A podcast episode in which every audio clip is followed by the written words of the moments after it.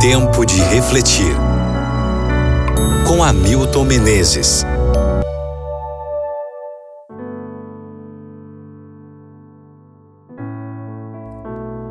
Segunda carta de Paulo aos Coríntios, capítulo 2, versículos 15 e 17. Para Deus somos o aroma de Cristo entre os que estão sendo salvos e os que estão perecendo. Para estes somos cheiro de morte, para aqueles fragrância de vida. Mas quem está capacitado para tanto? Descrevendo seu pai de 80 anos de idade, Nathan Hatt escreveu: Papai não faz acepção de pessoas.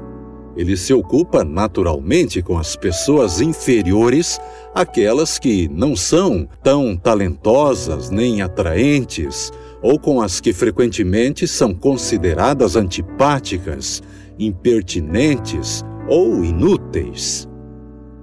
Uma pessoa profundamente magoada, a quem ele havia aconselhado durante anos, escreveu: o Senhor tem sido para mim como Jesus em carne e osso. Durante minha adolescência, nunca entendi como o ministério do meu tímido e reservado pai podia reverberar com tanto poder na vida das pessoas. Quando ele ensinava, as pessoas ouviam absortas.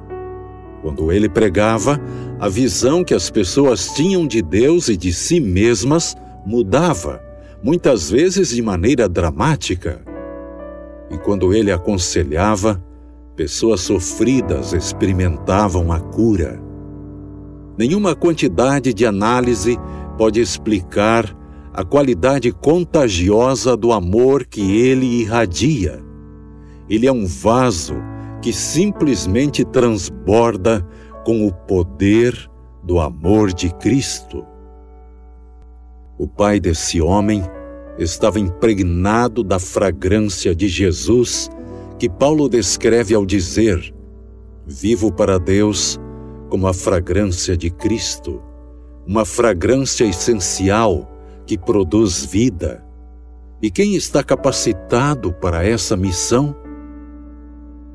O apóstolo se qualificava como alguém que podia espalhar a fragrância de Cristo e em nossos dias, pais como esse e cristãos que se tornam uma fragrância essencial que produz vida, difundem o aroma de Jesus pelo mundo. Amigo ouvinte, fé, esperança e amor combinam-se para formar a fragrância de Jesus, sendo predominante o amor. 1 Coríntios 13, versículo 13. Quando aplicamos esse perfume, impregnamos o mundo com sua fragrância, porque Deus derramou seu amor em nossos corações por meio do Espírito Santo. Romanos 5, versículo 5. Mude os negativos para positivos em 1 Coríntios 13, versículos 4 e 8 e descobrirá que um cristão amoroso é paciente, benigno, humilde, cortês, atencioso, calmo, generoso, puro, alegre, protetor, confiante, esperançoso e coerente. Cheios com a fragrância de Cristo, faremos circular em carne e osso, uma atmosfera divina pelo mundo. Faça isso no dia de hoje e ore comigo agora.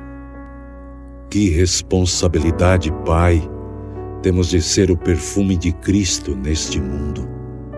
Por favor, que sejamos receptáculos do Teu amor e vivamos o Evangelho do mais profundo de nosso coração. É o que pedimos em nome de Jesus. Amém.